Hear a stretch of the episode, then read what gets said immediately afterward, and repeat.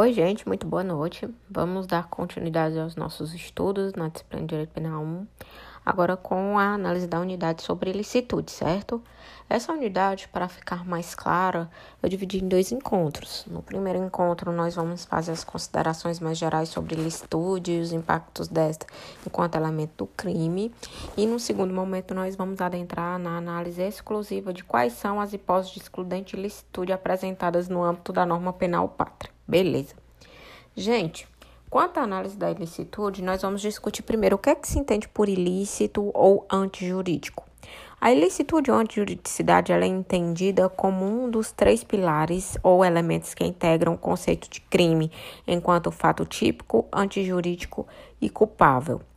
Embora alguns doutrinadores eles tendam a se referir à ilicitude enquanto antijuridicidade, é interessante nós percebermos que a norma penal pátria, ela se reporta mesmo com a nomenclatura de ilicitude. Uma coisa que é interessante nós discutirmos é que a ilicitude ela sempre vai ser aferida enquanto um substrato do crime em qualquer teoria que venha a ser adotada. Por quê? Porque nós nunca vamos verificar um crime sem a ilicitude. A ilicitude, só recapitulando, é a análise do que se encontra à margem do que é legalmente admitido, certo? E nesse sentido, nós vamos ver que a ilicitude, ela passa a ser vista enquanto contrariedade entre um fato que é típico e o ordenamento jurídico como um todo, de modo que não existe exceção determinando, incentivando ou permitindo a realização de uma conduta que denote natureza típica, tá bom?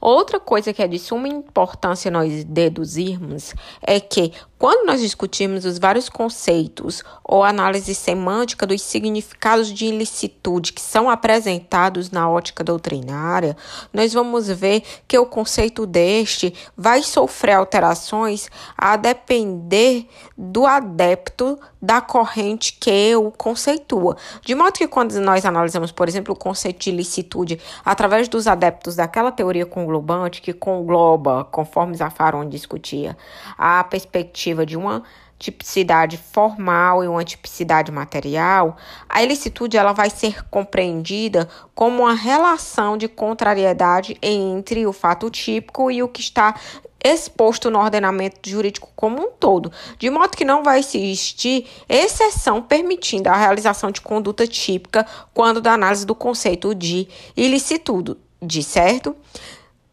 Outro ponto que é de suma relevância nós discutirmos é que a análise do juiz de licitude é posterior e dependente da análise do juiz de tipicidade, que é o que está posto na norma.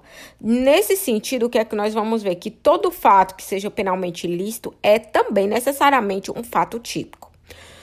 Fran von Litt, gente, ele trouxe uma distinção que hoje resta superada e desnecessária, mas ele trazia uma abordagem de duas espécies de ilicitude, como a ilicitude formal e a ilicitude material, entendendo por ilicitude formal a contrariedade do fato típico ao ordenamento jurídico, enquanto que a análise da da, da, ilicitude material seria a lesão ou perigo de lesão ao bem juridicamente protegido, certo? Outra coisa que faz-se necessário nós discorrermos é acerca da distinção entre o que se entende enquanto ilícito e enquanto injusto. Por quê? Porque a, na análise da distinção esses, entre esses dois conceitos se manifesta enquanto expressão da contrariedade entre o fato típico e a compreensão social acerca da justiça. Por quê? Porque o injusto o injusto ele encontra-se revestido de graus e é vinculado à intensidade da reprovação social que é causada pela manifestação do comportamento penalmente ilícito.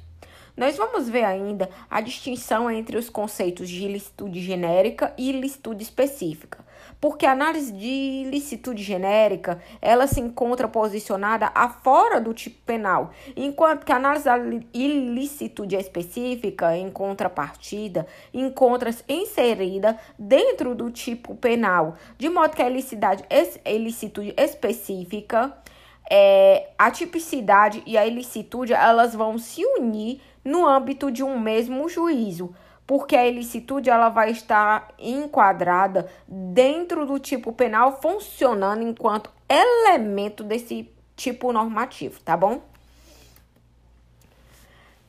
Outro ponto que é interessante nós discutirmos é sobre a característica claramente objetiva da ilicitude.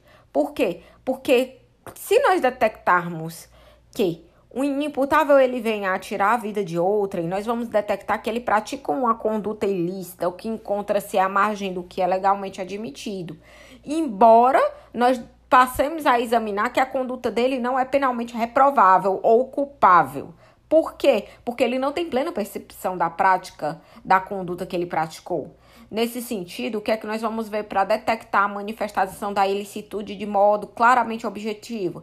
Que bastará que o autor da conduta pratique a conduta típica elencada enquanto ilícita e que encontra previsão dentro do ordenamento jurídico, que nós vamos examinar que ele se encontrava apto a causar dano ou expor a perigo bens jurídicos relevantes penalmente, certo? É, outra coisa que nós vamos discutir é que existe o que se chama tecnicamente de causas de exclusão de ilicitude ou de antijuridicidade, que são hipóteses onde, mesmo manifestos uma conduta que, num primeiro momento, seria eivada de ilicitude, em face da conjuntura ao qual esta se delineia, e tendo em vista que o legislador ele apresentou estas hipóteses como causas passíveis de eliminar ante as circunstâncias ao qual elas se apresentam em licitude si, a antijuridicidade ela vai restar por afastada. Algumas nomenclaturas elas são é, sinônimas à análise das, causas, das causas de exclusão de licitude, que é a causa de justificação, as discriminantes ou eximentes.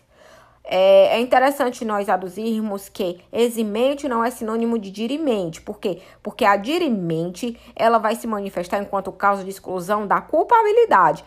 Ou, enquanto a eximente ela é causa de exclusão da ilicitude. Beleza?